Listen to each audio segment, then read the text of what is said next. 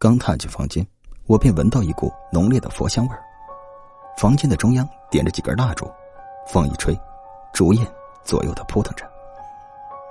不仅如此，四周还贴满了各种奇奇怪怪的符咒，看起来应该不久前祭拜过。我想起老四一向有点迷信，而且加上老三刚死，请人驱邪也不足为怪。老二、老二、老大，你们都拿着这个烛台。不等我们发问，老四先把一个造型怪异的烛台分给我们，中间是点着火焰的，摸上去有些烫手。今天我请了法师过来这里，他已经看过了，你们知道吗？这次咱们真的大祸临头了。老四凝重的说道，一点也不像开玩笑。鬼是真的，因为我们害死了同学，所以他的怨气聚集在咱们身上，逃到哪里也走不了。不会吧？老大不断抹着汗，结结巴巴的问道：“我没有骗你们，这是他的原话。”老四摇了摇头：“反正这次我们玩大了，那天真的不应该让同学上去的。”闻言，我们都低下了头。在出事之后，大家心里都不好过，每个人都在反省：如果一早没有欺负同学，没有做坏学生的话，根本就不会有这些事情。但根本没用，现在已经发生了。我们只能这样逃避下去，终生受到惩罚。不过，你们也不用太灰心。法师说过了，这鬼再凶，也不可能一辈子缠着咱们。老四似乎看出了我们的绝望，在身边提醒道：“据说他在阳间逗留的时间，最多不过七七四十九天。换句话说，只要咱们躲过去了，一切就结束了。”我咽了口唾沫，可是现在。才过了十一天，还还有那么长时间，我们该怎么办？所以啊，他在我家设了阵法。你们一定好奇为什么我不开灯了吧？其实啊，这都是为了阵法。阵法，哦，就是为了防止凶灵进来的手段。如果这些蜡烛出现异动的话，可以给我们时间准备。老四指了指我们手里的烛台，继续说道：“你们要拿好自己的蜡烛，法师交代过了。”这是代表咱们生命的烛焰，只要不熄灭的话，那说明咱们还是活人。我相信你们也清楚，其实老三早都死了。换句话说，上次跟我们在一起的根本就是那只鬼。没错，他上了老三的身，想要谋害我们。幸亏当时咱们没开门。听罢，我想起那晚的事情，低沉的敲门声还响彻在耳边。我不敢想象，如果开了门的话，后果会怎样？老大忽然问道：“也就是说，只要咱们还活着的话，蜡烛就不会熄灭。”正是如此。老四点了点头：“这是防止鬼上身最好的办法了。一旦他来了，我们也可以及时知道。”老大、老二，我们这次真的玩大了。虽然做了那么多准备，但还是九死一生。但咱们不能放弃，就算有一点希望，也得坚持下去。你们懂吗？老四认真的凝视着我们，我从他的目光里看出了恐惧、担忧，但更多的却是对生存的渴望。没错，我们不能这么放弃。如果一旦死掉，就什么都完了。归根结底，我们还是极为害怕死亡的。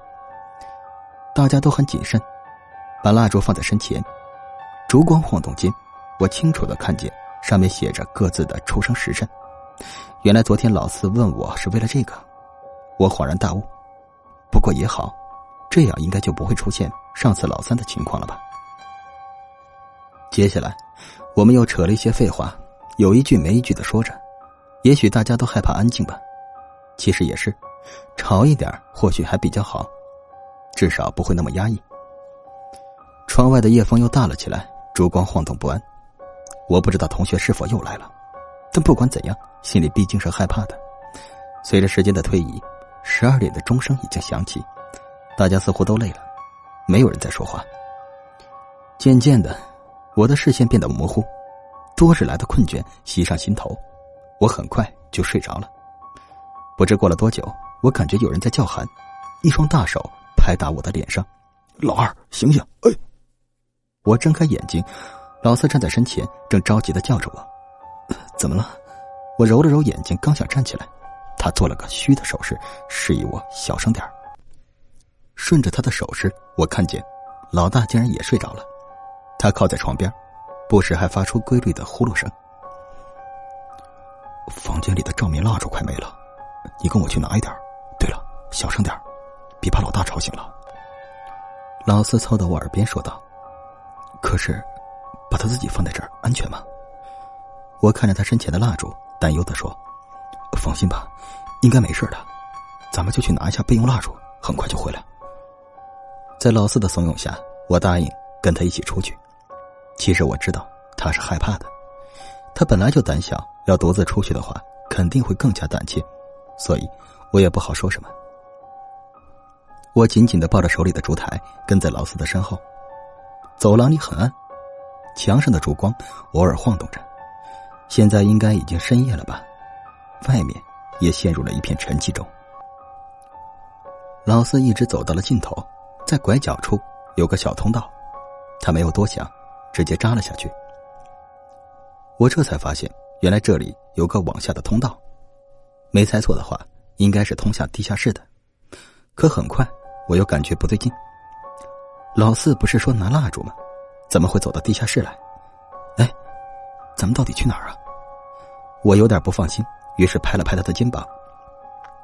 房间的蜡烛没了，得去地下室拿。放心吧，很快的。他低声解释道。然后拿出钥匙，打开了旧木门。吱呀一声，淡淡的霉味扑鼻而来。我跟着老四走进里面，在烛光的照射下，大概能看清周围的情况，也没什么特别，只是一般的杂物室而已。老四走进最深处，埋头寻找起来。我甩了甩脑袋，稍微提了下精神。不知道是他的阵法起作用，还是同学放弃了。反正今晚到现在为止，没出现什么奇怪的状况。我看了眼手里的蜡烛，还燃烧的好好的。万幸，一切都还算正常。老四，还没好吗？又过了一会儿，我看见他还在找，于是随口问了句。